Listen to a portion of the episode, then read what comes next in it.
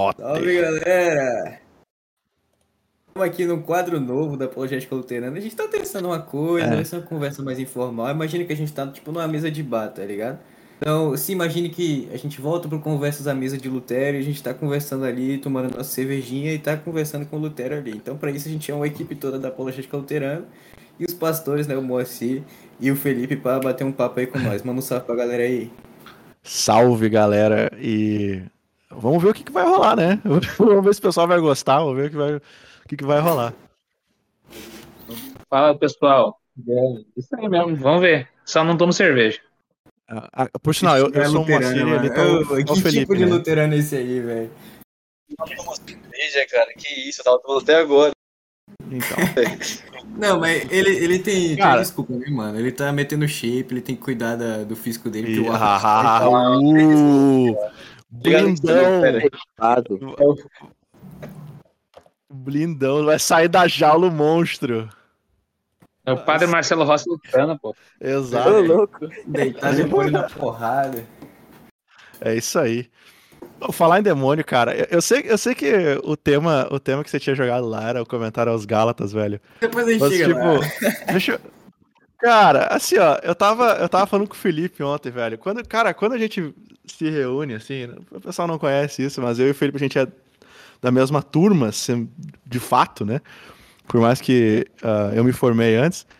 Ah, cara, a gente sempre vai, termina falando de, de duas coisas, ou videogame ou filme né? nerdola. E isso, nerdola, assim. E, mas particularmente, cara, a gente tem um negócio com filme de terror e filme ruim.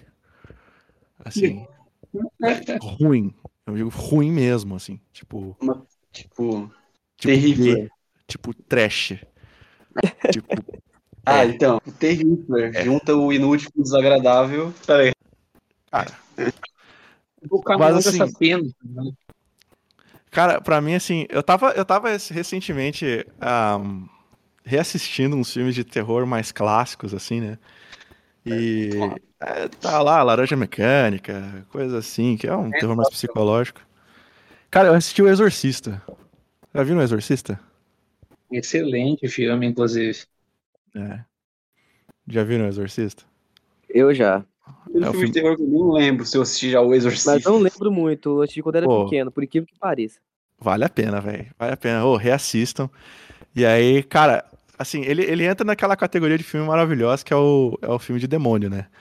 É, ele, ele tem. Ele é, um, ele é um filme de demônio. Tem várias categorias, né, pra filme de terror, né? Filme de demônio, filme de macumba. Tem. É, é, é sério, tem um filme de macumba. Tipo, O famoso Peter que é o Criaturas. tá? É filme brasileiro? Não, não, olha só, ó, ó, ó, filme de, filme de macumba, vamos pegar aqui. É. É. O. um, que eu assisti esses dias. Old Ways. Old Ways. Já assistiram Old Ways do, do- da Netflix? É, como é que é? Como é que é o nome do, do filme em português agora? Vou Um, procurar aqui. PNDBR, o The Ways. Old Ways, The Old Ways, do, da Netflix. Cara, esse é um filme Nossa. clássico, um filme, filme de macumba. Ritos ancestrais. Ritos ancestrais. ali. Ritos Ah. ancestrais. Ah, Esse filme. Cara, esse filme, assim, ó. Ele é ruim. Ele é ruim, ruim. Cara, esse filme é ruim. Ruim, ruim, ruim. Mas ele é. Ele é um filme clássico de Macumba. Por quê? Porque tem. Tem a menina lá, ela vai numa caverna, ela, ela é possuída. Ó, o spoiler aí, pra, por sinal. Eh, Ela é possuída, e aí o filme se passa com o pessoal tentando fazer um, um ritual pagão lá pra tirar o demônio da, da mulher. E aí tem que convencer a mulher que ela tá possuída pra começar, né? Pô, mas o cara tira E aí, tipo, tem todo esse- demônio? É. Mas. É. esse- essa é a Hollywood moderna, né, cara? Drag Me to Hell também, um bom filme de macumba.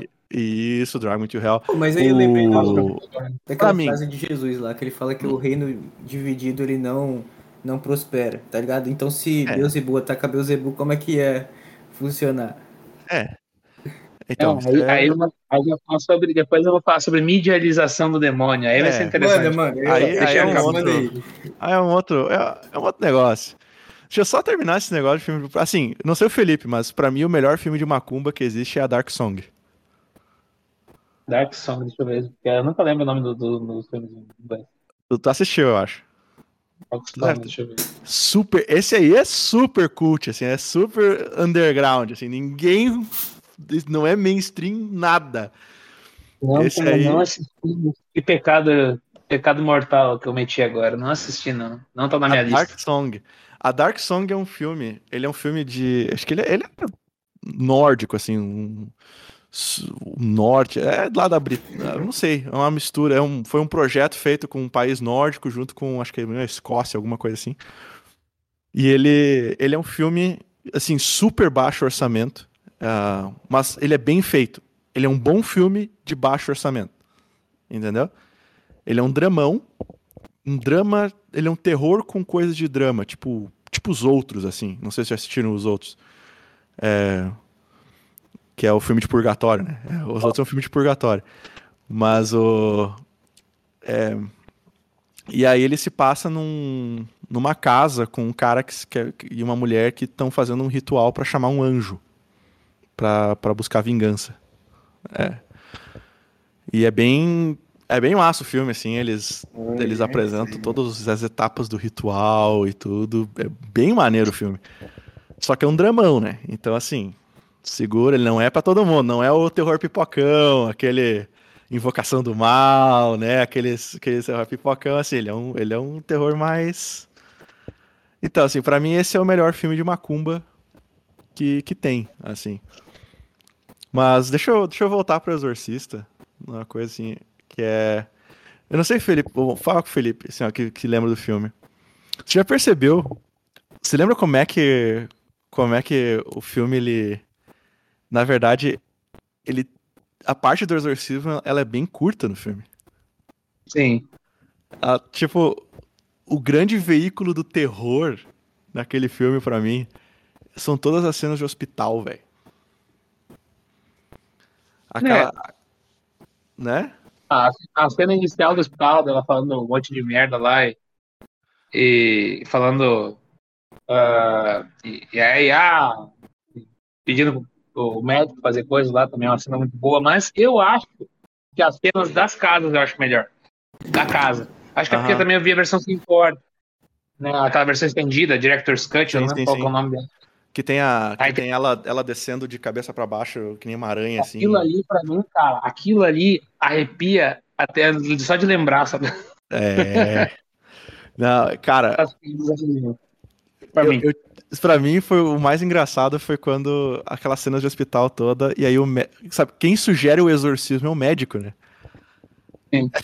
Pra mim o mais engraçado, assim, os caras torturaram aquela menina, assim, ó, de cima pra baixo, por tipo, sei lá, 40 minutos de filme, e no final das contas é, é tipo, são os médicos falam assim, ó, a gente não tem mais o que fazer, a gente não sabe mais o que fazer, ela deve ter um problema mental, alguma coisa assim, e aí fica aquela coisa, né? Tipo, qual o problema mental que faz a cama tremer e as, as coisas se mexer sozinha? Me avisa pra tomar cuidado, né, cara? Isso daí esse é problemático. Mas aí eles têm. é, a- os médicos chegam lá pra, pra, pra tentar. Pra falar assim, ó, faz um tratamento de choque um exorcismo. Mas você lembra como é que ela é possuída no começo? Eu- não é que ela tava mexendo no tabuleiro Ouija? É, Isso. né? Tava no tabuleiro Ouija. E aí. Ah, pô, cara, e aí, aí vai desenrolando toda essa questão, né? Cara, mas assim, eu também tenho alguns comentários bons desse filme, principalmente porque ele tem. Eu nunca tinha visto, pelo menos na mídia, nenhum exorcismo em inglês. Né? Nenhum. Ainda mais que o filme é da década de 74, cara. E eu acho que o Vaticano II tava rolando ainda, não tava? Uhum. Então, que- até aquele, Se até aquele tava- momento não tinha. Não tinha Ah, rito de exorcismo. Na real, Oficial. a, a história real daquele filme ela se passa em nos anos 60. Sim. Ela é Então- início dos anos 60, final dos anos 50. Por sinal, não sei se o pessoal aqui sabia, mas ah, o Matheus, o, o pessoal aqui sabia, mas é, isso é baseado num caso real que envolveu a nossa igreja. Hum. Que ah, o, o- era um menino, não era uma menina, era um menino. E ah, a avó dele ensinou pra ele a, a lidar com, mexer com tabuleiro Ouija, com brincadeira do copo e o caramba 4, assim. Pra nós é a brincadeira do copo, né? A famosa brincadeira do copo na minha época. Que é mais ou menos a mesma coisa. E aí a avó do, do menino tinha ensinado isso, o menino foi fazer esse negócio aí e a avó era de St. Louis. E o menino chegou a ter. ah, um pastor luterano chegou a trabalhar com o menino, mas como era a nossa época do. Como é que é o nome do bagulho? É, do Seminex. O pessoal não, não achava, não acreditava nas coisas, digamos assim. Era bem racionalista. Acabou-se que teve que um papista fazer o. Fazer o. Oxi, era a época do seminário liberal e tal. O cara não acreditava em possessão demoníaca, É. maluco. Aham. Não, cara, isso assim, ó, até hoje, velho. É muito comum na nossa igreja os pastores não acreditarem É, nisso, não? cara. É um racionalismo. Mas tem até exemplo de Lutero expulsando E aqui- demônio. Eu sei, mas assim, é que é, é muito. É que tem uma vexa, assim, tem um. Tem uma má reputação. Entendeu? Que, que vem assim, ah, o cara é, faz, expulsa demônio, ou é penteca, ou o cara é, é louco. Ou ele tá nesses meios arcaicos ainda e tal, essas coisas assim. Ah, hoje em dia começou, por exemplo, ah, no, no- se não me engano, na- é na agenda americana da LCMS, no Lutheran Service Book. Eu acho que tem hoje em dia um rito de exorcismo lá, no Pastoral Care Companion, eu acho que tem, ou se não é num, num outro livro aí. O- Devolveu-se o exorcismo. Cara, chegaram, chegou a remover o exorcismo do batismo, né? O rito de batismo tem um pequeno rito de exorcismo Mas tu que tá aí na África, velho. Ah, chegou É, a se remover isso. Tem aí. A parte mais legal do batismo é É, exatamente. Ei, tem uns feiticeiros aí na África, não? Que tu não já, não já viu? Uma galera que mexe com o demônio e tal. Tem. E aí, tem alguma missão de- das igrejas Tem. aí? Como é que é o negócio? Cara, assim, ó, de novo, tem essa vexa ainda, né? Só que é aquela coisa, tipo, se chega na hora de fazer, tu tem que fazer. Um dos lugares mais abertos quanto a isso, na verdade, é a igreja de Madagascar, a igreja luterana em Madagascar, em que eles têm é, ritos de exorcismo dentro do culto. Então, assim, é, tem vídeo, tem vídeo disso. Mas se você quer um uh, livro, tem o Robert Bennett, se vocês conseguirem ler em inglês, ele tem um livro chamado Afraid. Ele tem dois livros, I Am Not Afraid e Afraid. O Afraid é uma coleção de histórias dele na igreja de Madagascar, basicamente, e de outros lugares, assim. Então é. É bem tenso, assim. Mas tem, cara, tem. Macumba, macumba vem daqui, né? Essa feitiçaria e tudo, isso daí vem daqui. Então. ahn, e a gente na América Latina também tem um, um, um pezinho meio voodoo, uns negócios meio tradicional indígena, que, cara, é, é, é tenso. Querendo ou não, querendo ou não, muito da, da- muito dos dos, dos demônios posteriormente, isso tem até uma pesquisa, muitos da- dos exorcismos, inclusive o exorcismo de Emily Rose, que tem um filme próprio, né? Ah, foram derivados, foram derivados do filme do Exorcista. Sim. Puxa, eu não lembro mais, cara, mas tem um, um exorcismo e a gravação, botaram a gravação do lado das falas do filme do Exorcista e batia pau a pau, assim. A guria morreu, inclusive, no exorcismo, porque ela não tava com exorcismo, ela, tava, ela tinha psicose mesmo. Ela tava com psicose, loucura, assim. Então, querendo ou não, muito disso, muito do exorcismo. Inclusive, se tu observar bem os exorcismos das igrejas pentecostais, neopentecostais hoje, que acontecem na, na sexta-feira da libertação, a maioria tem, hora ou outra, alguma fala do exorcista. Ele basicamente permeia a cultura demoníaca popular, né? Sim, Pô, pode sim. crer, né? E tem, assim, ah, esse exorcismo de Emily Rose, ah, o nome da, da mulher original, se não me engano, é Annelise. Ela, se não me engano, no filme mesmo, eles usam as gravações da Annelise. Então, aquele momento que tem lá as, as gravação na, no, no na, na fitinha. Não sei se você assistiu no filme, Exorcismo de Emily Ro- Rose. Podríssimo. Então, eu também acho ele podre, mas ele, é um, ele não é um filme de exorcismo, ele é um drama, ele é um drama de judicial, né? Ele é um Sim. filme de, de tribunal, ele é tipo, como é que é? Tem, tem- tipo um filme de tri- tribunal padrão, assim. Mas ele, ah, eles usam as gravações, né? E, assim, claro, né, cara? Pô, aquele... O, o Exorcista, ele, ele foi um filme que marcou muito, né, cara? Ele- todo filme de possessão demoníaca depois dele tem algo dele. Ou é explicitamente ele, né? Só que com É. outro nome. a gente tá falando desse. Mas é a questão ali, a questão maior do. Hum. Não, falar. eu, eu ia mudar de assunto. Continua antes que eu mude de assunto. Eu Então, queria falar sobre a questão do, do, da, da medialização, né? Espetacularização do demônio. Porque, querendo ou não, falando de exorcismo, tem que falar de espetacularização de demônio, né? Ah, eu tava vendo, e tudo começa basicamente, se tu pensar bem, no Exorcista. Exorcista, ah, The Omen, que é a profecia, eu acho, em português. E assim, t- todos eles tratavam o demônio como algo assustador, né? Tipo, algo, um, um ser desconhecido, como que na, na Idade Média, né? Aquelas pinturas antigamente, né? é, é, assustavam, era para assustar o pessoal, né? Medo do inferno. Com o tempo, o demônio começou a ser meio que aceito como um anti-herói. Com É. esse movimento meio de anti-herói que aconteceu com Hellboy, com Watchmen, com ah, entre outras mídias, né? O próprio The Boys, ah, uhum. como a- deixa eu lembrar, o Lobo na DC, o Sandman na Vertigo e assim por diante. Essa, essa onda de anti-heróis, o diabo também começou a ser abraçado, né? O Darkness começou muito bem com isso, trazendo um, o, herói, o demônio como um anti-herói, né? Um herói que mata, você salva e mata. Né? E, o, e aí veio Não E só agora- essa romantização, agora tá quase que virando uma sexualização. A gente vê aí séries como Lucifer, que olha e enxerga e dá essa visibilidade a uma presença do demônio, não só como um anti-herói, muitas vezes o próprio herói, o herói incompreendido, que é né, a figura do anti-herói, e uma sexualização, uma romantização em busca dessa figura, né? A gente tá escamando cada vez mais, assim, parece que a sociedade indo ao lado do demônio, É. entendendo e não só entendendo, como sendo ele mesmo. É o, ele é o, é o Che Guevara, né? Ele é, o- ele é todo mundo acha que ele é o Che Guevara, o guerreiro contra a opressão.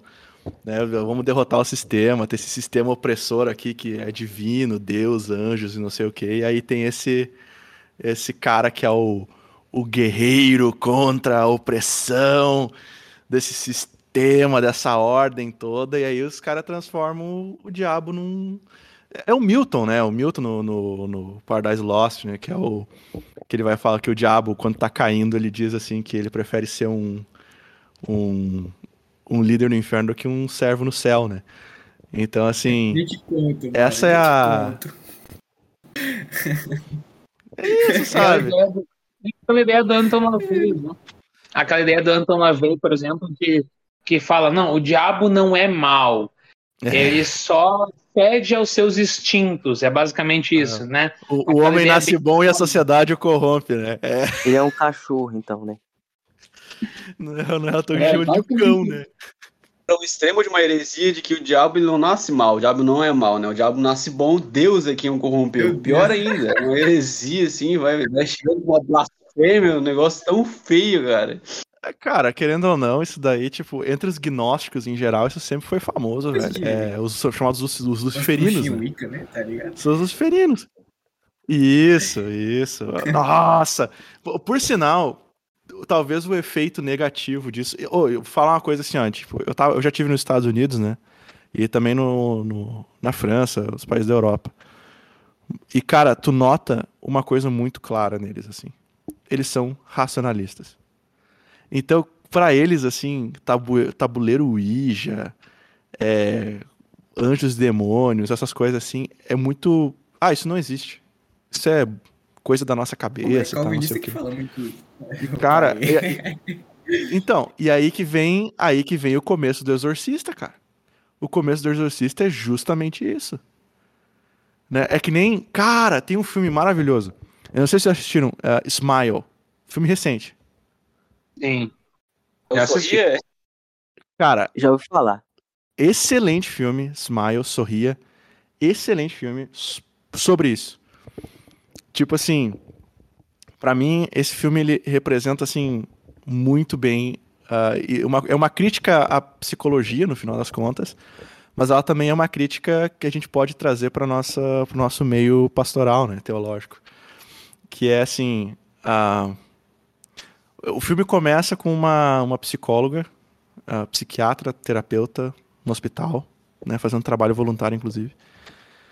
E aí ela ela tá para ir embora para casa e aí ela atende uma última cliente jovem, assim, da, da, daquele naquele dia.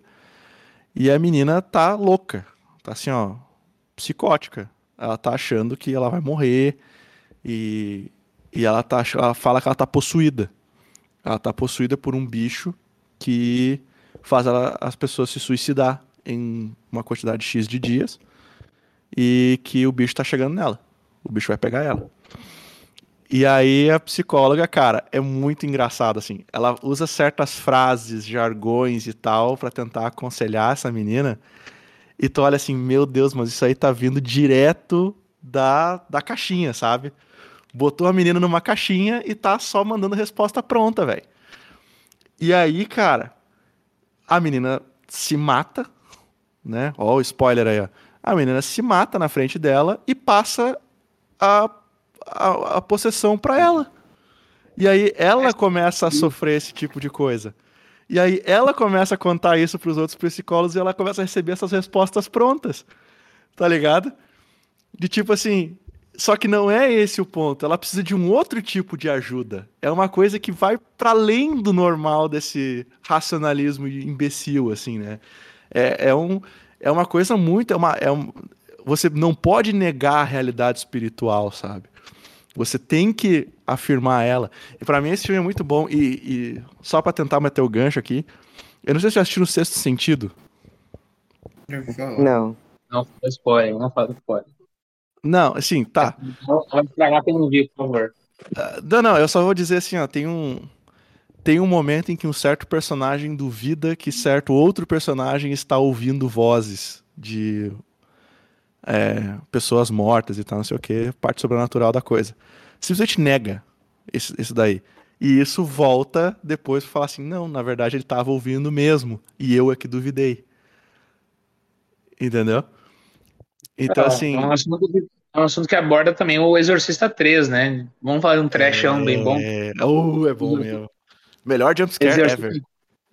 Ex- Exorcista 3 é excelente e ele tem essa, essa discussão do, do que, que é real, o que, que é imaginação, se o demônio existe, se o demônio não existe.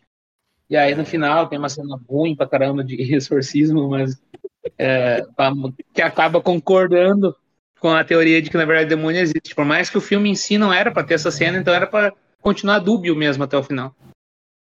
Então mostra essa indecisão né, do, do ser humano até a decisão né, do- dos- das, próprias pessoas que decidiram aquela cena de exorcismo dizer assim, não. uh, a- tecnicamente, se a gente deixar sem o final, não vai ser um filme do exorcista. Então quer dizer que não vai existir demônio. Opa! Então quer dizer que o demônio não existe na mente deles. Então a gente tem que botar um, um exorcismo explícito, visualmente exorcismo, para dizer, pelo menos existe demônio, o pessoal vai achar que existe. É muito estranho. Uma discussão Meu, esquisitíssima. Cara, pra mim, sabe o que, que é o, mais, o, o grande o que grita assim essa visão eh, europeia e americana?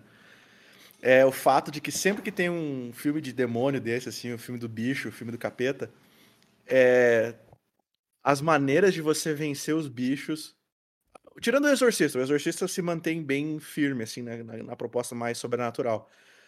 Mas geralmente tem uma parada material pra resolver o problema. Vocês já perceberam é, tipo, isso? é bem... Ah, a freira com o busque, busque de sangue de lá. É, esse é um, mas tem. é- é- às vezes chega a ser uma coisa mais, mais boba, assim. É, Vocês já assistiram Sobrenatural? A Já, série? Não, já. não Não, minha filme, série predileta, mano, praticamente. Então, como é que não, não você a resolve? série, não a série, é o, fi- é o filme. A não, série a série. é do. A série, é, a série, com a minha ex, mano. Ah, tá. A Então, é- eu gosto. Eu digo, pra mim, essa série ela só tem quatro temporadas e depois da quarta Exato. temporada ela acabou. Assim, Não, não. Até os anos É pegar. É, eu acho que até- Chega. né? E aí, rola. porque depois é só ladeira abaixo, né? Mas assim, ó. Como é que eles resolvem o problema de, de fantasma lá? Eles metem um cartucho de Sim. sal. Ah, um cartucho de 12. Faz um de círculo sal lá, caras no, no- no fantasma. É. É. Entendeu? É uma solução material. É um pozinho. É um pozinho que tu bota que vai bloquear o bagulho. Entendeu? É uma, é uma, é uma água misturada com não sei o que que vai fazer o, o, o- o diferente. Entendeu? É o Constantine com uma soqueira que vai dar um soco na cara do magrão e vai arrancar o pedaço do demônio. Entendeu? É, sempre tem uma resposta material, tá ligado? Pro, É pro sobrenatural tem até uma arma, né? Isso, tem o coach, exato, é o coach, pô. Isso, Tem o coach, o coach que mata qualquer coisa, né? isso. Cara, é muito, Muito engraçado, velho. Então, assim, você tá vendo forma, como é que. Diga. Pode falar, você. Não, Desculpa, você tá vendo como é, que, como é que esse negócio material, tipo, eles não acreditam mais nisso. E qual que é o problema disso? Vira brincadeira. Cara, quando o, o sobrenatural vira brincadeira, aí, meu, aí é tabuleiro de Ouija, brincadeira do copo, é brincadeira do compasso, é, é sessão espírita, aí eu vou ali só pra ver, eu vou ali só pra tomar um Bruxinhas, chazinho, eu vou Plantar ali pra fogueira, fazer não sei o quê. a fogueira, as Pô, energias. Charlie, Charlie, você está aí? Isso, aí, né? Pedrinhas e energias é outro, né, o material influenciando É, no mas assim, sobrenatural. tipo- Olha aí. de certa forma, essa cultura, essa cultura do, do, do material, ela só abrange a parte europeia e americana, né, do norte. Porque se tu vê os terrores asiáticos, até hoje eles mantêm como básico. Vai ver o Rock Soraya lá, The Doll, The Doll 2, Mata. Batinha, que eu anotei aqui, tá aqui na, na minha lista. É, o Ou tu vai ver os próprio- japoneses um clássico, né, É, o como Ring, né, o Isso. chamado, é, que é, eu não sei, eu não lembro. o grito, que eu não lembro qual é é Isso. Grudge.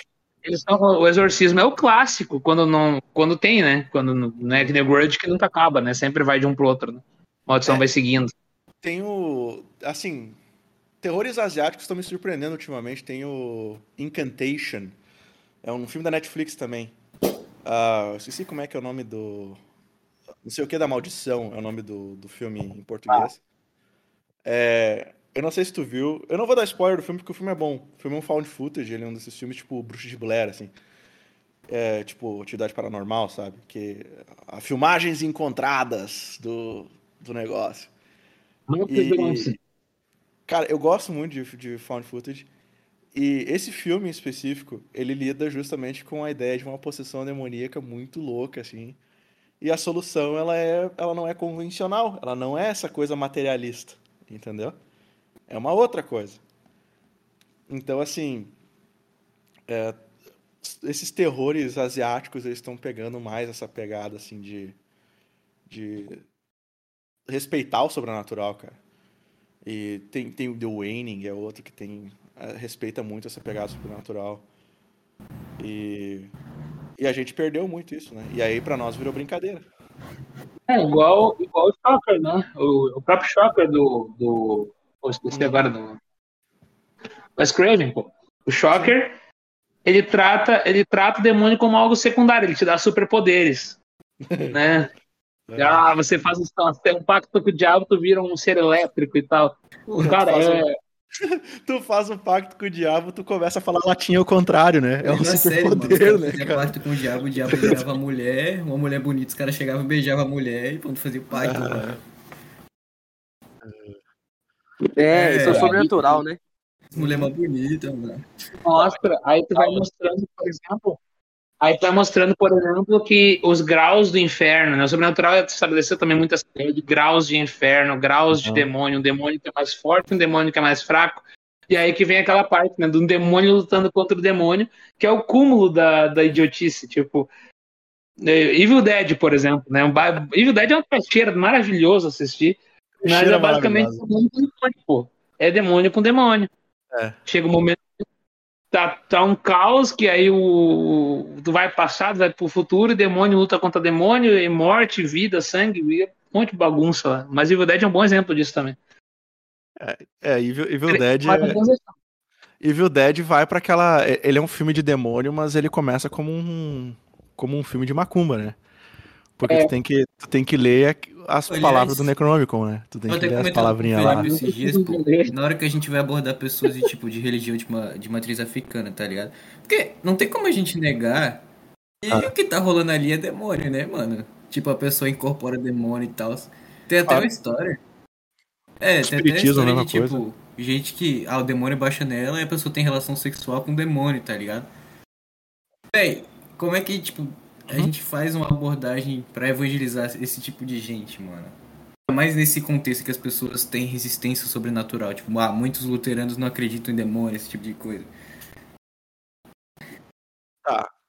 Cara, assim, eu vou dizer uma coisa. O Felipe pode dizer mais que ele tá num campo missionário ah, mais próximo dessa, dessa pegada. Eu tô na África, mas não é matriz africana, que é africana mesmo, né? E- mas assim, se tu vai abordar uma pessoa dessas, um, a gente tem que re- retomar a nossa crença no sobrenatural, né? Porque se você não acredita no sobrenatural, não é que você só nega demônios, você também É. tem que negar o céu, né? Então, assim, o que acontece na Santa Ceia, no batismo, essas coisas, tu começa a negar tudo isso daí. Então tu vira um calvinista na prática, né? E, e olha lá, liberal, olha lá, né? É o, é o famoso. É. Mas assim, se tu vai. Pra você abordar uma pessoa como essa, não tem uma. não- cara, você nunca faz. Pra não cair naquele erro que eu falei do Smile, da, daquele filme do Sorria, tu nunca forma uma caixa. Ah, se eu vou trabalhar com jeito de matriz africana, eu tenho que trabalhar dessa, dessa dessa maneira. Mas a primeira, assim, você tem que ter umas regras básicas de vivência. Tipo, você tem que crer no sobrenatural. Ponto. Uma vez você crendo no sobrenatural e você ajudando a tua congregação a restabelecer essa crença no sobrenatural em geral, né, não só de, de ah, coisas boas, mas também de coisas ruins e vice-versa, né, aquela coisa toda. Aí você começa, você tem uma, uma, você tem uma porta de entrada, porque você já não duvida, entendeu? Porque a maior parte dessas, assim, minha experiência, né? Quando você vai lidar com alguém com, assim, eles geralmente partem do É, pressuposto ou que tu duvida. é, tipo, intolerante, tá ligado? assim, não, mano. Tem muito disso. Pronto, que a gente tá falando aqui. Da pessoa. Isso. Você ter os demônios, né? Que só que eu não vou falar que é demônio, mas como emancipadores, sabe? De, pra lutar Uhum. contra a cultura opressora, contra o cristianismo que tá Isso. oprimindo. Tá ligado? Na real, tu tem que, tu tem que lembrar assim, ó. Tu nunca vai forçar. Assim, lembra. Terceiro artigo do Credo, explicação de Lutero. Creio que por minha própria razão ou força não posso crer em Jesus Cristo nem vir a Ele. Isso vale pro teu amiguinho também. Então, assim, tu não vai enfiar o Espírito Santo na goela dessa pessoa. lei, mano. né? O que tu pode fazer é ir plantando a semente. É, tu vai ter que pregar lei, coisas assim. Só que quando tu vê uma, uma pessoa assim, e isso é normal até pra nós. Cara, a parte sobrenatural faz parte da cosmovisão inteira dessa pessoa. E cosmovisão aqui não no sentido calvinista da coisa, mas tipo, na visão de mundo dessa pessoa. A, a igreja não é pra ela assim os- os- o, o centro o terreiro, etc., não é uma coisa que ela vai no final de semana e ponto. É uma coisa que muda a vida inteira daquela pessoa. A mesma Deveria coisa é ser, né, pra mano? nós, deveria ser pelo menos. Igreja não é uma, não é uma coisa que tu vai no final de semana, é uma coisa a tua fé muda toda a tua vida. Entendeu? Então assim, é, eu creio, por exemplo, também pra já botar no gancho aí, talvez o Felipe discorde, mas duvido que discorde, de que essa falta de visão do sobrenatural é o que leva as pessoas a não irem na ceia, ou não respeitarem a ceia, não respeitarem de- o batismo e coisas assim. Porque você já não tem um sobrenatural forte, e não tem uma parte negativa do sobrenatural. Porque a gente está acostumado ao sobrenatural bonzinho, mas tem o sobrenatural muito, muito malvado. Né? Então, assim, quando tu, tu tá lidando com uma pessoa dessas, tu tem que lembrar de que isso faz parte do, do da vida inteira dela. E aí tu vai saber abordar da melhor maneira. Às vezes tu vai abordar através de um aspecto X, assim, mais que parece que não tem nada a ver com o sobrenatural, mas tem. Sabe? A, vamos dizer assim, ó, uma, uma coisa. Volte meia, ação social ajuda nisso. Então tu vai lá prover para uma questão é, social mesmo, de tipo comida, cesta básica, sei lá, vamos dizer assim, né? É, usando só um exemplo bem crasso, assim, bem esculachado. Provendo ali, tu tem uma, uma certa abertura. Cara, tu vai ver, cara, esse tipo de religião, ela oprime. Só que a pessoa acha que a opressão dela é liberdade. É a mesma coisa que a gente tem hoje em dia com vícios. A gente acha que todo vício é liberdade. Então o cara ser libertino, ser rendido à luxúria, gula e, e preguiça é ser livre. Não precisa nem ser crente pra, pra refutar isso. É a vida Exato. instintiva dos animais, tá ligado? O cara não Exatamente. consegue dizer não pra um vício dele e acha que ele tá sendo livre. Exato. Ah, Exatamente. Esse é o, é o famoso não É. tem muita diferença entre isso aí e um cachorro, né? É o- Então, assim, esse tipo de coisa. Então, tu começa a, a- E isso é uma coisa que eu aprendi com o John Pless. De... Isso pode ser uma, uma porta ali.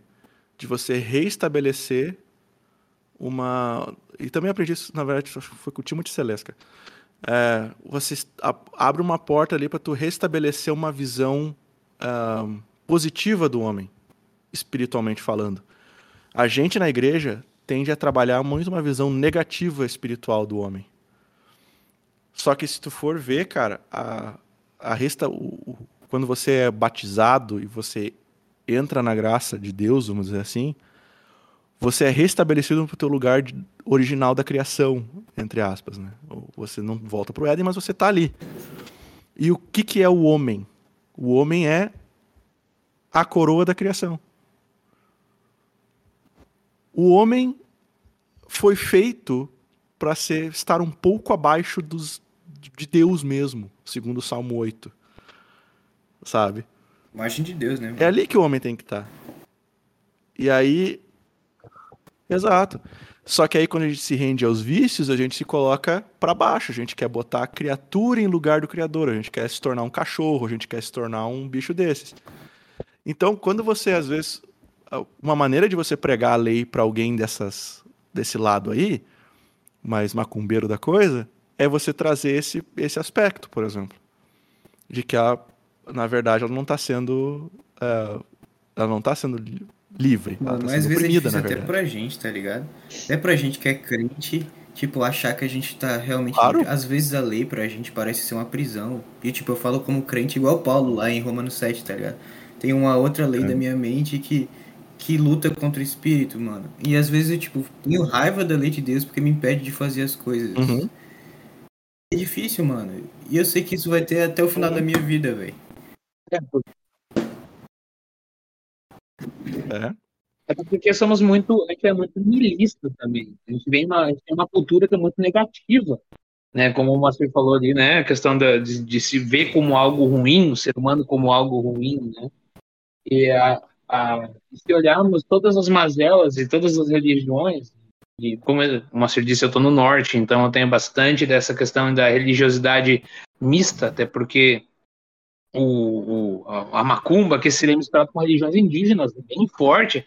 Aqui tem voodoo, aqui tem um monte de coisa. E, aí depende da região que tu tá também. Então tu vê essa, essa coisa muito do pessimismo. O ser humano não consegue fazer por conta, então me recorro aos deuses, aos Exus, a, a, é, a espíritos, para que aqueles lá me ajudem, me impulsionem a conseguir chegar no meu objetivo. Né? A questão aqui maior, e o problema daqui, talvez regional, não sei, é que muita gente trata como tudo é a mesma coisa. Ah, mas tudo é a mesma coisa. Né? Tudo é. Ah, tu é luterano? Pô, eu sou. Eu sou voodoo, eu, tudo é a mesma coisa, pô. Você tá adorando Deus é meu o Deus. mesmo. O Deus é o mesmo. Esse é o mais E aí eles tratam, e muitas vezes É. É, é um Justamente troco. de falar que todas as religiões levam a Deus, todas são igualmente válidas, todas têm que ser aceitas e respeitadas, nenhuma é melhor que a outra, mais certa que a outra. Eu acho que isso aqui é a estratégia do anticristo pra destruir o mundo. Com certeza. porque tu vai reduzindo. Tu vai reduzindo o cristianismo a uma simples religião de méritos.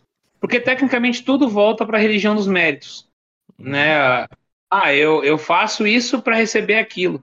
E o diabo quer isso. Porque isso vai te afastar de Cristo. A tua dependência de Cristo vai sair. Tu vai começar a depender dos teus próprias, das tuas próprias obras para aplacar a ira do Deus malvado. E ou quando tu reza para a Virgem, porque aí ela aplaca a ira do Deus malvado. Né? Então tu vai acabando virando uma religião de obras e aquilo ali realmente dificulta muito a comunicação entre nós. Porque tu vai falar isso, ah, mas eu também creio nisso, pô. Ah, eu creio em Jesus como Messias e Salvador. Aí o Espírito diz, eu também creio nisso. Entendeu? E aí, o, aí claro, aí tu vai ter que, uh, eu digo envenenar, né? Tu vai envenenando essa ideologia, essa falsa crença com a crença verdadeira. Só que tem que ser, é um trabalho muito devagar, muito mais devagar até do que tu tentar converter uma pessoa que não conhece Cristo. Uhum. Que nunca viu Cristo na vida. Pior é o que era cristão e não é mais do que o, do que, o que nunca Pô, mano, conheceu Cristo e nunca foi cristão. Realmente. Eles meio que tiram a igreja como uma, como uma instituição é, que leva um homem a Deus, né? Eles colocam outras religiões e meio que afasta a igreja. Tipo assim, a igreja não é tão isso que eles falam. Né? Existem outras, outras formas de chegar até Deus. Eles meio que tiram o único, a, a única instituição que Deus colocou na Terra como meio de chegar a Ele através do, do, de crenças que o próprio ser humano alcança através de suas obras, né? É surreal. E, e, isso tá ligado muito com várias. É, isso tá ligado com várias coisas, assim, tipo. É, no final das contas, isso é, de novo, um, um gnosticismo. Assim, o pessoal pode achar meio estranho eu estar usando gnosticismo aqui, mas gnosticismo num sentido bem, assim, Eric Wegelin da coisa. Que, que assim, ó, o que é o gnosticismo? O gnosticismo é basicamente o espírito te revela alguma coisa. É entusiasmo. Tá? Seja lá o que, que seja espírito aqui. Imediato. Você tem uma revelação. Uhum. É, você tem uma revelação que te salva, que te leva pro céu, qualquer coisa dessa. E no final das contas é isso, sabe? Os caras acham que tem que é um, eles são, eles foram foi revelado para eles aí tem vários caminhos de chegar em Deus, porque uh, o espírito se revela através de vários elementos e não sei o quê. Mas confessar uma revelação única, esse é o grande problema dessa, desse pessoal. É por isso que esse é uma das, das minhas tretas, assim, isso eu, eu posso, posso falar uma outra hora, com o pessoal que quer ser místico. Não, tem o caminho místico aqui da. Os católicos são muito disso, os papistas. Eles gostam muito desse tipo de coisa. Ah, o caminho místico, não sei o quê. Eu falo assim, irmão. Para começar, a igreja papista nunca gostou de místico. É só perguntar para qualquer um dos místicos medievais. É, Dois, você está dizendo que você consegue uma revelação fora do magistério. Isso é, dentro da própria doutrina católica é meio estranho. Três, você consegue uma revelação fora dos meios da graça. Cara, tem ela não, ela assim, seria uma mítica. Experiência dessa daí, meu irmão. Cara, é. Tem, mas tem, tem papista que diz que Lutero se matou, né, cara? Então, assim. Por favor, né, meu? Então, assim. Cara, quando tu, quando tu tá no reino do demônio, o demônio pode fazer o que você quiser, que ele quiser, pra, e você vê o que, o que ele quiser. Entendeu? Eu não duvido que o diabo revele coisas para certas pessoas e que seja pura ilusão, velho. Entendeu? Por exemplo, cara, eu tenho assim para mim 100% assim, ó, que o Maomé teve de fato uma experiência com um e anjo. O... Só que não era Gabriel, era Lúcifer. Entendeu? É, pra mim, assim, ó, vê que ele era Sim, mentiroso conhecido. Eu também acho, cara. Eu, assim, ó, porque às vezes. É, Se o muçulmano estiver escutando isso aí, não exploda a gente. Nós Amém. somos bonzinhos. Oh. Mas, mas é isso, sabe? É, é, esse tipo de coisa. Eu, eu acredito que realmente, cara, é honesto, entendeu? Alguns desses caras são honestos, eles viram algo. Isso aí sabe? parte da própria compreensão cristã de mundo, porque quando essa isso. é a forma que a gente enxerga as outras religiões. Eu, na faculdade, assim, na universidade, eu acho tão palha quando eles uma, uma conversa tipo, ah, a pessoa é da Umbanda e do Candomblé e os cristãos falam que os orixás são demônios. Haha, nem tem demônios na nossa tradição religiosa. Não, cara, a gente não tá falando tradição religiosa de vocês, a é. gente tá falando da tradição religiosa através da nossa perspectiva, e da nossa perspectiva, sim, experiências religiosas outras que não necessariamente incorrem na revelação das escrituras ou na revelação de Deus como o cristianismo recebe, sim, pode ser muito bem uma manifestação sobrenatural demoníaca. Isso é, faz parte da nossa perspectiva religiosa cristã, cara. É, E eles e, não. E, e assim, seja da maneira que você. se- Cara, existem vários. A Bíblia nunca nega que existem maneiras de você acessar esse mundo espiritual. Ela nunca nega. Tanto que sempre existiu místicos no lado do- das religiões, como o judaísmo, etc., mesmo antes, antes do cristianismo.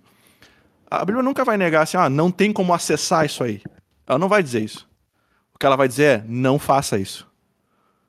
É Entendeu? aquele negócio, né? Tudo que é proibido uma diferença. é gostoso, velho. A galera pega que cara- é proibido e curte fazer, daí tem toda... Pronto, eles fazem a Exatamente. disso, fazem filme em cima disso, cria todo um entretenimento em cima do que é místico, do que é proibido, do que é super... Isso. Como e aí se aí se tira o perigo, né? Você já aí vira uma brincadeira de novo. Voltamos ao assunto da brincadeira. Virou uma Exato. brincadeira. Aí tu vai fazer ah, rituais em cemitério, porque tu sabe, coisas assim. Então é uma é uma coisa muito tensa, cara. É uma coisa Bota o diabo complicada. como, como pegador, aquela série que botou o diabo como pegador, cara. Isso é um absurdo, mano. Botou o cara como Sim. bonzinho e pegador, Cara. nossa. Ah, talvez. é, eu vou vir com uma. Eu que gosto dessas coisas malucas aí, fico pensando bagulho bizarro, tudo que é tipo de coisa, tipo de mídia. Minha área é, é basicamente heresiologia, né? Procura heresia moderna. Mas tem aquela questão da, do pessoal falar que a, toda Hollywood é satanista, né? Ah, é uma teoria da conspiração. Mas, se tu olhar nas entrelinhas, e isso eu tô dizendo porque eu assisto milhares de filmes, eu assisti 161 filmes num ano, assim, bons, ruins, de excelente qualidade, cult, moderno, tudo. Tu olhar bem, não é uma, uma inverdade. De alguma forma é e não é. Eles podem não estar lá no templo lá do, do satânico, todo mundo lá de, de toquinha preta e tal, mas de certa forma eles são. Porque eles te instigam a ceder para os teus desejos, para os teus piores desejos. Agora, e, e a pergunta que eu faço, e eu jogo isso no ar porque é bem interessante. Tirando filmes infantis ou com pegada infantil, qual o filme que tu viu que não tem eu uma parei cena de de assistir sexo? filme justamente por isso, velho. Tipo, eu não assisto mais filme em E aí? geral porque tem cena de sexo e isso faz mal pra mim, É. tá ligado? Eu não assisto mais. É o, é o famoso é o famoso dessensibilizar, né? Eles, eles deixam o negócio mais palatável. E aí já não fica mais estranho, né? É, é o, a famosa força da, da sugestão, né? Mas realmente, cara, é um, o uso de drogas é outro. Cara, me diz aí, por quantos anos tem sempre. aqui- Principalmente filme de comédia, esse filme mais de galera, assim. Sempre tem um maconheiro. Não sei É verdade, isso né? é verdade. Sempre tem um maconheiro, cara. E aí chegamos no patamar do que é de, por exemplo, de um desenho infantil. Ah, eu esqueci o nome lá do desenho agora, de um boi lá. Dizer que o boi. Ah, eu não me identifico com o gênero. Eu não, eu sou. Eu vi É isso aí, cara. Ah, Daria uma ótima picanha. Não, eu acho- ah, exatamente. Exatamente, eu ia falar isso. Mas a questão é, a gente dá risada, mas esse desenho vai ser, vai, vai cair na mão de uma criança que tá mexendo no controle remoto da tua televisão sem tu enxergar. É, E aí? E aí o bicho pega, por quê? Porque essas, essas sugestões, esse é basicamente um cão de Pavlov, né? Tu vai dando aquela. Tu acende a luzinha, dá comida. Acende a luzinha, dá comida. Acende a luzinha, dá comida. Daqui a pouco tu só acende a luzinha e ele tá, ele já tá babando já. E essa é a mesma coisa. Né? Então, a, o, o contato com a mídia é, excessivo, com celulares e, e tudo mais, estão dessensibilizando as pessoas realmente para essa área espiritual e estão abrindo uh, precedentes infinitos. Né? A gente viu casos agora, por exemplo, do cara do Discord lá, que não fez nada, ele disse, mas se a gente olhar o caso exatamente, é muita coisa. Ou pessoas que estão espa- espanjando, espa- mostrando para os quatro ventos os fetiches deles. Porque que- tecnicamente tu vai encontrando as suas tribos, essas tribos vão se expandindo, vão se. E o diabo vai É. entrando com seus tentáculos em volta e vai lá afastando as pessoas da igreja. Cara, e assim, ó, Ah, outra, outro lugar, assim. A barra de procurar do Instagram. Vai no procurar ali do Instagram e me diga se não tem uma, uma, uma foto sensual, digamos assim. Mas isso depende do Aleatório. algoritmo também. Depende do que a pessoa curte e tal. Cara, é, É, é- não. Então, não, mas assim, ó. Sim, Começa, é, Assim, começa a rodar Sim, os, né? os rios ali pra tu ver o que que se não vai aparecer um. cara, É, pra O mim não algoritmo parece é cabuloso, né? coisa mano? de bebê e de mulher grávida, tá ligado? Porque meu filho nasceu agora, então o Google e o, gente, o algoritmo gente entendendo tá dessa YouTube, forma. por exemplo. Não aguento mais. As propagandas, tem as propagandas do tipo, de uns TikTok aí, daqueles Kuai, aqueles negócios. É sempre uma mulher sensual, assim. Pronto, aí eu dou razão pra você. É real. É. É o que vem de hoje, ó, né?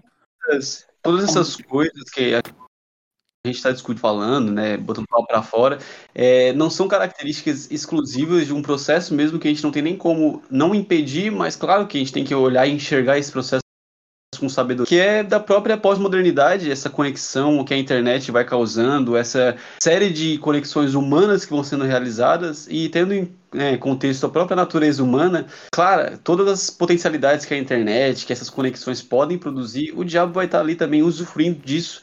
Então, por exemplo, os projetos que nós fazemos na internet é como se a gente também se colocasse é, nesse campo de batalha mesmo, né? Não uma batalha cultural, mas claro, uma batalha espiritual e que o nosso poder não é nem sequer mover essas redes, nem modificar elas, faz parte do processo natural da pós-modernidade. Eu acho que é, de alguma forma tentar impedir isso não tem como, mas Não. olhar para isso de uma forma com sabedoria é claro, nossa, é sensacional. é Começa muito na bom. nossa casa, né, mano? Começa junto com a nossa Exatamente. família, né? É, é o famoso ponto da, da, da queda do Império Romano, né? A queda do Império Romano era impossível de impedir. Né? A depravação, aquela coisa toda. Mas a igreja cristã sobreviveu aquilo ali. E ela foi, né, o marco da, da, da estabilidade. E aquela coisa, você, você tem que resistir, você tem que estar consciente, né? Você tem que saber desse tipo de coisa. Por exemplo, a- o maior mito, maior mito, assim, maior mentira vendida ultimamente é de que você é dono dos seus próprios pensamentos. De que ninguém tá tentando te influenciar, de que não tem nada acontecendo, assim, de que, ah, não, isso aí não é nada. A história inteira. Cara, É. não. O poder da sugestão tá em todo lugar, cara. Fingerprint não, meu. Fingerprint. É o que a- é o, um- o que tu pesquisa, mais o que tu assiste, mais quanto tempo tu assiste, ah, vai gerando no, no- na, na IA ou no- na inteligência artificial o que ela pode te enviar e o que ela não pode te enviar. É básico, básico de, de sistemas de informação. Né? É, Então, é impressionante. E, e ver e ver, ver disso. Vamos lá. Ah, já que a gente estava falando de cinema, vamos voltar um pouquinho para a história do cinema do Brasil.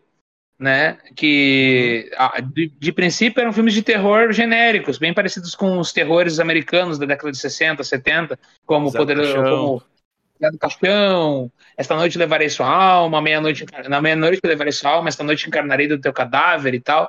Aí tu passa por uma, uma época que os Estados Unidos começa a degradar sexualmente e a sexualidade começa a florescer um pouco mais, e o Brasil também. Então eles começam a fazer o pornô chanchada lá no seu princípio, onde aparecia um peito, uma bunda, mas tranquilo, não tinha nenhuma cena de sexo. Em plena E aí, ditadura sabe? militar no Brasil, Em hein? plena ditadura, não, cara, pra mim, eu estudo essa parte, até teve um trabalho que eu apresentei, cara, a ditadura militar que era pra acabar com isso, agiu de uma forma tão burra, agiu de uma É. forma tão burra, cara, mas tão burra, eu, fico, eu fiquei espantado, tá ligado? A maior parte da produção de cultural, de, eu vou chamar de esquerda, mas é progressismo mesmo, é crítico, progressismo cultural, cara, a maior eh, semente que foi plantada, a maior estruturação que teve foi na ditadura militar, e foi ali, tipo, entre o final dos anos de chumbo e a abertura dela, entendeu? Então é, é a coisa mais idiota. É. Pra mim, cara, a ditadura militar não, não serviu, assim, de nada pra Ah, isso. o- Por exemplo, Frei Beto publicou todos os livros dele na época da ditadura e com o dinheiro da ditadura. É, não, é. É. E aquilo. Realmente, Marx é. foi publicado. Olha, E aí, continuando o, o, o Uhum. aspecto que eu tô dizendo da degradação, tá, então, vamos dizer assim, então tava ali, no meio da ditadura militar, um monte de gente lançando filminho, né, das, da, da- das, peitinhos de fora, bundinha de fora, mas nada demais. Cena meio sugestiva, mas nada É, muito, o- muito o- um pistoleiro chamado Papaco. né? Não, aí não. Aí entra o pistoleiro chamado Papaco. Porque na década de 80 a pornografia saiu dos Estados Unidos e veio pro Brasil. É. O filme, o cinema pornô tradicional, né? Ah, sexo explícito e tudo. E aí o Brasil se adaptou a isso. Aí lança pistoleiro chamado Papaco, ah, como é, Mil e Uma Noites ah, com cavalo lá e tal, e tal, e tal. É, e aquilo não, ali desensibiliza É, o povo. Claro. Na época da pornô chanchada tinha lá o. Tinha uns filmes horríveis, mas tipo Dona Força e seus dois maridos. Algumas histórias clássicas, inclusive, né? Ah, de, de Machado de Assis e ah, Nelson Rodrigues foi, também entrou nessa, nessa brincadeira aí. Mas o. ah, tinha, tem aquelas, aquelas famosas, Assista. tipo Bacalhau. Isso aí? Não sei se já assistiram. Tá sabendo muito, Glorioso velho. Bacalhau. Graças Cara, a Deus. A gente tá Não, gravando. eu, conhe- eu, tipo, eu não vou negar, cara. É que assim, ó, é que. Cara, é. Não, é que o pessoal. É que assim, eu. Eu, eu, eu não. Assim, por mais que eu sou um, entre aspas, luterano de berço, eu passei muito tempo fora da igreja nesse sentido, né? Então, cara, eu conheço a história do Brasil, sabe? Eu sempre gostei de cinema e essas coisas assim. Então, cara, tu acaba passando por esses filmes, assim, querendo ou não. Né? É, é que nem, por exemplo, assim. ah, ó, vou lá, vou botar o Felipe aí na, na- em, em calças justas, vamos dizer assim. O, filmes do Lars von Trier. Ah, é, sim, é doído de ver, mas tem bastante. Ele é o cúmulo do que é É, sensibilização da sexualidade num cinema, né? exatamente. Não só ele. Que é Breaking the Waves, uh, Anticristo, Ninfomaníaco Parte 1, Ninfomaníaca Parte 2. Isso. Ah, ixi, muita coisa. Cara, tem eu mais me, lembro, eu me lembro quando Ninfomaníaca tava na Netflix, velho. Eu lembro também, mas não assisti. Eu não É, assisti, essa- mas eu. Você tá entendendo? É, mas então assim, não é que tipo, ah, tá sabendo demais. Tá, e por, como é, que- por que, que vocês não sabem? Essa é a minha pergunta. Entendeu? Então, se você não, Não, quer mas-. Mas a Ninfomaníaca, pra te ter noção, Ninfomaníaca, quando tu ia pesquisar na Netflix, sabe aquela barrinha de pesquisa que tu abre abre sugestões de filme ali? Só vai pesquisar, tipo, ah, sei lá, um cavalo, um gato, sei lá, qualquer coisa aleatória ali. E aí tava ali, visível, bem fácil acesso. Tu só descia três, quatro filminhos, tava ali ele, sabe? É. Então, pra te ter noção, eu nunca pesquisei, porque eu nunca assisti Ninfomaníaca, pra te ter noção. Eu sei porque, pô, o que eu não vai saber do Persona não grata do Las Von Trier? Né? Persona não grata mesmo, né, cara? Lars von Trier é, é tenso. Mas Isso aí é, que o cara, Felipe falou é muito interessante, porque eu tava lembrando de uma citação de Platão na República. Ele fala assim que todo estado que é que é violento, ele é antecedido pelo prazer, pelo prazer, né? Por pessoas que se jogam e que se afundam em vícios e prazeres. Então ele faz tipo uma construção. Se o estado é violento, se o estado é dividido, pode ter certeza que as pessoas desse estado são pessoas que se jogam em prazeres, que se jogam em vícios, que se jogam nisso e aquilo. E é, é exatamente o que o Brasil também está vivendo nisso, né? A gente pode É. pegar o exemplo do próprio Brasil, lá no Rio de Janeiro, por exemplo. É, com respeito aos cariocas que devem estar escutando a gente aí. É, a gente vê qual é o estado com mais, com mais pessoas que se jogam em prazeres, em vícios. Hoje também é no Rio de Janeiro, e também é o o estado mais violento, né? É. Então, é, e achei muito interessante isso que o Felipe falou, e eu até lembrei dessa citação de Platão lá na República. É, e o Platão, ele, a, a conclusão dele é que é maravilhosa, né? Então você tem que eliminar todos os atores e poetas da cidade, né? Pra É, você evitar esse exatamente. problema aí. E, Se eu não tô ele- errado, se eu não tô errado, tá- é o Cassiano, é um pai apologeta, disse que é, ator é pecado, ser ator é pecado, né? Porque ele mente sentimentos e omite seus sentimentos reais, né? Vira Isso. outra pessoa. É interessante essa ideia, tipo, puxa, então ser ator é pecado. Mas É. se tu pensar hoje nos panoramas do, que, do cinema nacional, internacional, da música também, porque é Uhum. difícil ouvir uma música que não tenha sexualização, ainda mais na, na, nas favoritas, no top da 100 de músicas do, da, da Spotify, tu vai ver exatamente isso. É, e se tu for ver, cara, é o. O Nelson, o Nelson Rodrigues já tava vendo isso há, há desde os anos 60, né, cara? Se tu pega as tragédias cariocas e, e as coisas assim que ele.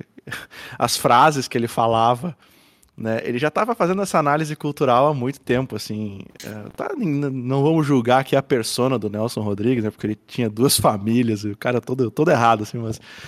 É, não dá para dizer que não, não dá para negar que o cara era um, era um gênio assim do teatro e tal. E aí numa das ele tem uma uma frase que tá nesse contexto aí, entendeu? Que daí que ele meio que consagra a, a concepção de mulher de malandro, né? É, é a mulher que, que no, no meio da rua, pra, essa foi a cena que mais chocou ele quando ele era criança ele conta que ele tava na rua dele assim, e aí ele escutou um monte de grito e berro, não sei o que. E era o cara tinha traído a mulher, tinha batido nela, e ela tava se arrastando para que ele não se divorciasse dela e não deixasse ela. Né? Então, assim, fala muito dessa. dá uma imagem para essa é, essa visão do, do, dos prazeres da violência. Oh, meu Deus. Então, assim. E já, e já é... puxando o gancho. E já puxando o gancho do prazer e da violência, lembramos de Infinity Pool, ou até, até mesmo, vamos lembrar do nosso. Hum. Nossa, a gente pode lembrar de mais filmes, né? Que, que ah. falam agora, deixa eu lembrar. Infinity Pool tem o. Que, é literalmente os caras morrem ressuscitem, podem matar o que quiserem, só ficam morrendo e ressuscitando e vão matando, matando, estuprando, matando, matando. E essa é o, o ser humano com a vida infinita, né? A primeira coisa que ele vai fazer uhum. é ser degradado, né? Isso. É, essa é a demonstração do mundo niilista. Exatamente isso, onde não existe bondade. Tu não vê alguém bondoso. Tu é Cara, para mim, eu, eu, eu, sabe o que que me lembra muito também? Mas assim, um filme mais trágico. Requiem para um sonho. Muito bom, aliás. Me lembra, me lembra muito isso. Que é o. Crimes do futuro também. Uhum. O, mas, mas o, Requiem se é lembra, né? São os... Que ele é um detetive qual, e tal, ele vai investigar um sistema de um cara que ele faz tipo uma propaganda toda em cima de. É tipo pornografia é, hum. é de sofrimento, tá ligado? De tortura. Aí é um psicopata e tal. Pô, esse filme é da hora, mas é pesado, mano. Aham, aham. É, que nem o, o filme do Nicolas Cage lá, o 8mm, né? Os Videodrome, pô. Videodrome, clássico. Aham, Videodrome. Onde, a, onde o prazer e a dor se misturam. É, ó, é. já vamos. Não vou puxar meu favorito aqui, eu não vou, vou deixar guardado ele pra cartada na hora. Ah, cara. Mas só, só pra. Só pra não sei, alguém não viu o Requiem para um Sonho? precisa ver, mas vá sabendo que é um filme pesado. É um filme muito bem pesado. Não, Ele é um filme assim, é, tu, tu, tu termina não, não, não é, é pra assistir com a família. Ele é um filme pra assistir com fone de ouvido, assim. E, e não e saber... leva a avó pra assistir, favor. Não. Isso. Mas... O filme do macaco no futebol. Pra mim, pra mim, assim, a, as duas histórias, assim, que que mais. Claro, tem a história da, da menina que é. a história da menina é, é tenso. Mas, assim, que ilustram mais esse nosso ponto que a gente está querendo falar agora é o. A história do, do Jared Leto lá, do, do, do personagem Morbius. principal mesmo, do Morbius lá, e a história do, do, do negão lá, do, do amigo dele. Que ele termina. Aí, Nossa senhora. Dá pra falar spoiler o filme ou não? Deixa, deixa, deixa no ar, deixa no ar. Quem quiser é. assistir, quem quiser assistir, Isso. traumatizado, não assista. Melhor. Mas, ele é um filme que lida com o consumo de drogas, né? Então, assim, e o, e o fim dele é horrível, né? O fim dele é. Mas o do, o do amigo dele, do, do. Do, do negão lá, ele. Cara, esse é o fim da violência que ele termina, eu vou dar um spoiler aqui, ele termina preso, né? Ele termina preso e com abstinência. Então, assim, porque ele foi fazer besteira, né? Ele foi fazer besteira em busca do prazer dele. Essa é a, é a parada. E, e também o, dela, o final dela é muito ilustrativo daquilo que a gente estava falando sobre os vícios, né? Então ela, para sustentar esse prazer todo, ela se rende a um outro vício. Que aí é um vício muito mais pesado, diga-se de passagem, né, do que... Mas é, é bem... É, é bem isso, assim. Vocês têm mais algum... A carta de Gálatas, né? Ah, cara, a gente não precisa falar das cartas gálatas. A gente pode fazer um podcast normal sobre tipo, cartas gálatas, né? Sobre os demônios ou sobre a cultura, o cristão no meio da cultura, tá ligado? Que já aborda os filmes e tal. Eu acho, eu acho que a cultura é legal, cara. Eu, é, que- é, querendo ou não, ah, claro, comentário aos gatos é muito importante, mas se tu vê bem, ah, um podcast que tra trabalha a teologia dentro da cultura é muito, muito importante. Porque nós, os, os cristãos, os ouvintes do, ra do, do, rádio, eu estou falando basicamente pro programa de rádio. Rádio. Aí eu programa de rádio aqui em Paraíba, eu tô acostumado a chamar o pessoal da rádio.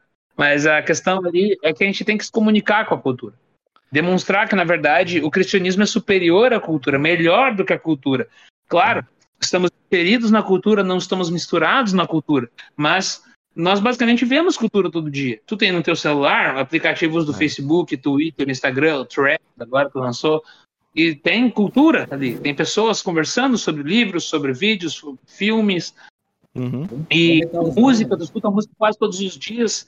Na academia, a gente escuta música, na, no rádio, a gente escuta música no celular, no Spotify, YouTube Music e assim por diante. Então, querendo ou não, a gente está sempre inserido dentro dessa cultura. Como que a gente não vai, a gente não tem que aprender?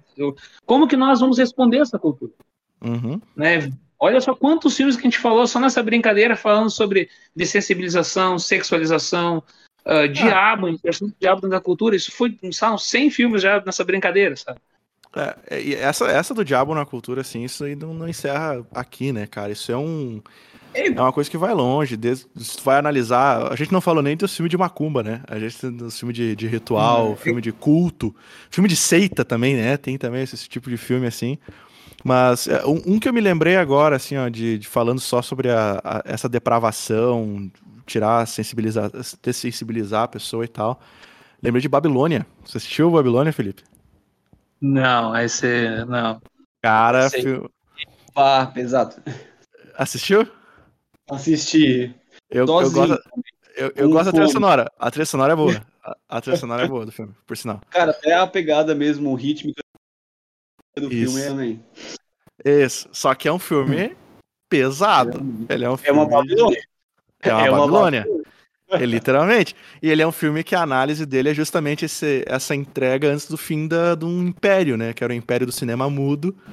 E aí você tem os atores todos depravados, estranhos, bisões, assim, tipo, toda essa, essa coisa. E numa época em que drogas não eram, não eram proibidas, né? É, Isso é muito engraçado, porque tu vê os caras com pilhas e pilhas de cocaína, tu tem que se lembrar que a Coca-Cola tinha cocaína dentro, né?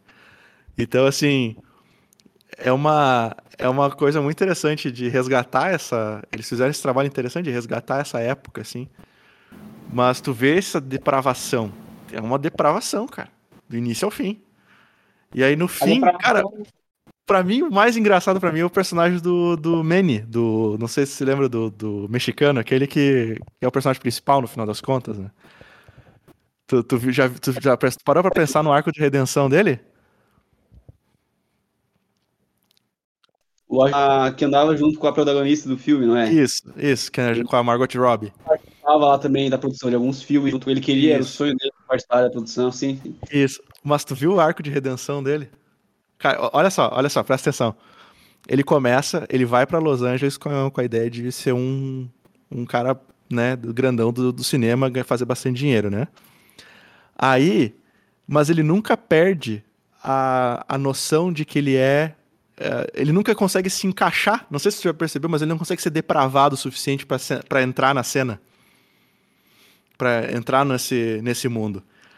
E tanto que ele acha sucesso num pedaço do filme lá, resgatando esses atores e deixando eles mais palatáveis. Essa, é- essa, essa é a história dele, é assim que ele faz dinheiro no final das contas. Eu, E aí, galera, e aí, tipo, só que ele só fica louco quando ele tá perto do personagem da Margot Robbie. Que ele acha que vai conseguir salvar. É muito aquela coisa do. Crer.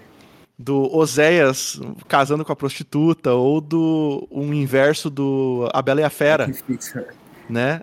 O, o inverso da Bela e a Fera, em que na, na Bela e a Fera é a, é a Bela que civiliza o homem, né? É, é ela que civiliza o cara.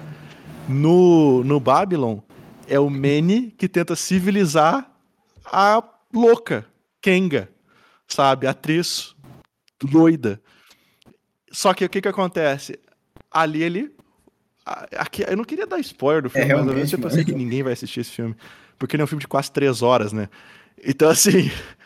É, é um pouco mais difícil de assistir esse filme. Mas vou dar um spoiler aqui, então, se problema é de vocês, se não quiser ouvir, só tapa as orelhas, né?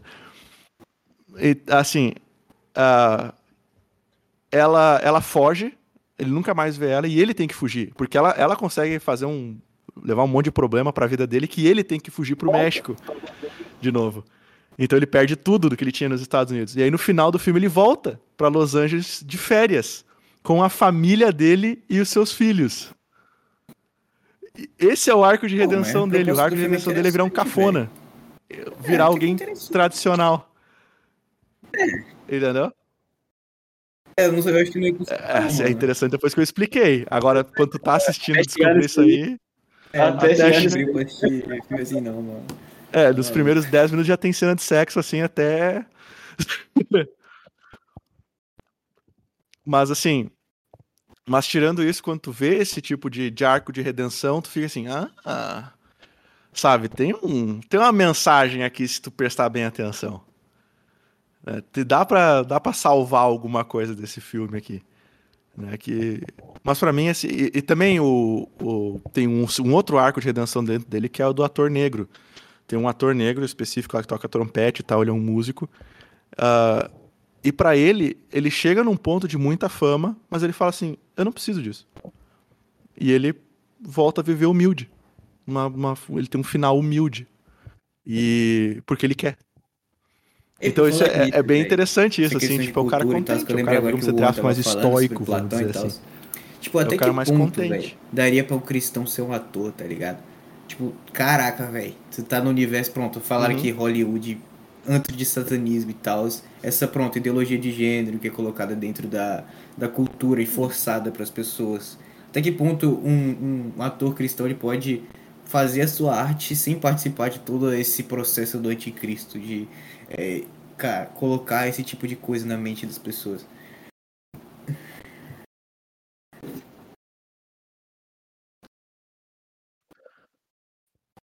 Cara, um exemplo bom, um exemplo que eu. Só pra fundamentar a maluquice dessa situação, dessa. dessa uhum, Sheila Wolf. Sheila Wolf é o cara que agora tá. que fez o, o cara do Transformers lá, o, o, o, o- o protagonista do filme Transformers, e tá fazendo agora o filme do Pio, Pio, acho que é o Pio Nono.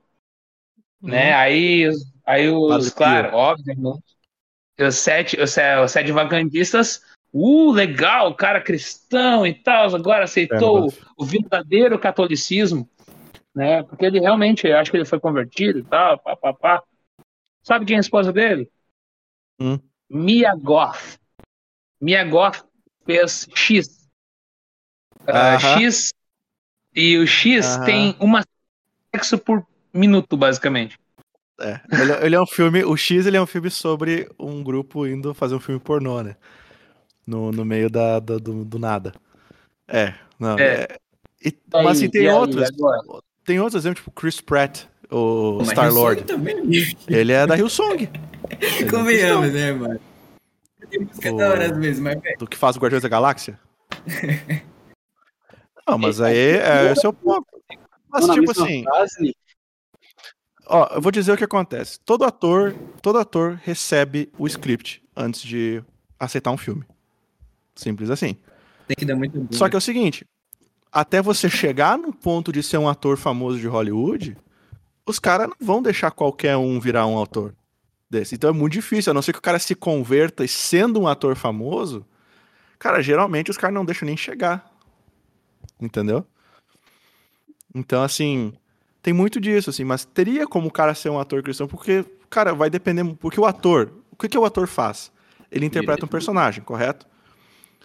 Quem cria o personagem? Sabe? É- é- essa talvez seja a grande X da questão. É, a não, o roteirista é o cara que criou a história. Então, assim, Mas se tu fosse tu ator, tem que não, não precisa ia fazer uma necessariamente cena questionar sexo gay, tá a Tu não moralidade fazer, do mano. ator em si. Mas tu questiona quem escreveu. é o segredo da, de Brook- Brookback Mountain, alguma coisa assim, né? Tinha lá os. Hoje em dia tem em outros lugares também, né? É Mas questão, B. Tu não consegue Cara, se não, tu na pode dizer carreira, bicho. tu recebe o, tu recebe o script e tu fala assim, não, eu não vou fazer. É, um, um ator- um ator que é, Então, um ator que é só, papel o é o Mel Gibson, né? É, a Mel cinematografia dele. só é que aí, aí que vem o ponto. Aí os caras têm que achar jeitos de serem diferentes, né, meu? Então, assim, de, de se mostrarem. é- Cara, é muito difícil. É realmente muito difícil, cara. Não é, não é fácil o cara ser ator cristão hoje em dia. Mas, assim, o que eu tô querendo dizer é: o fato do cara ser ator não, não, não necessariamente vai denegrir a imagem dele. Ou, ou a fé dele em geral. Sabe? O cara pode ser um ator e fazer filmes, mas aí vem a questão: que tipo de filme ele tá fazendo? Entendeu? Ele vai assinar qualquer roteiro?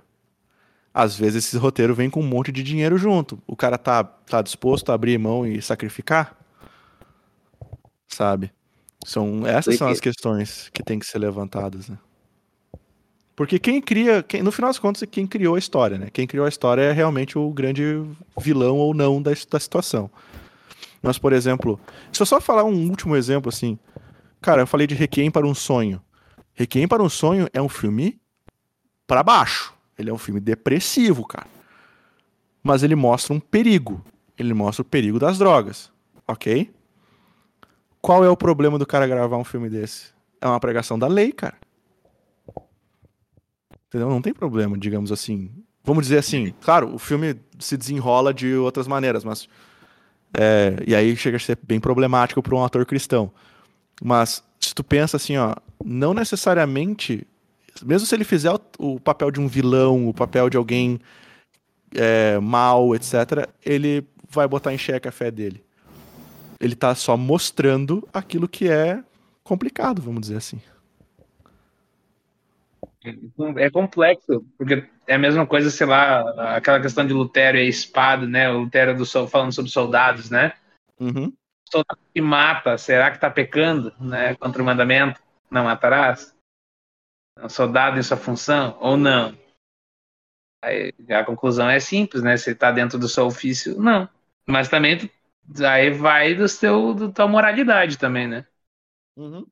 Pegar e É vou, vou fazer um filme pornográfico, que sou cristão, vou lá fazer um filme pornô lá. É, mano. Não, Então, é galera, demais, foi isso aí. É. A gente conversou um pouquinho sobre, sobre demônios, sobre a cultura, o cristão no meio da cultura, sobre filmes, etc. É um quadro novo que a gente tá, tá trazendo agora para Apologética. Espero que vocês tenham gostado. Foi uma conversa bem descontraída. E a gente vai encerrando por aqui. Passa só pra galera dar um salve final, daí eu vou fechar a gravação. Dá um salve aí, galera.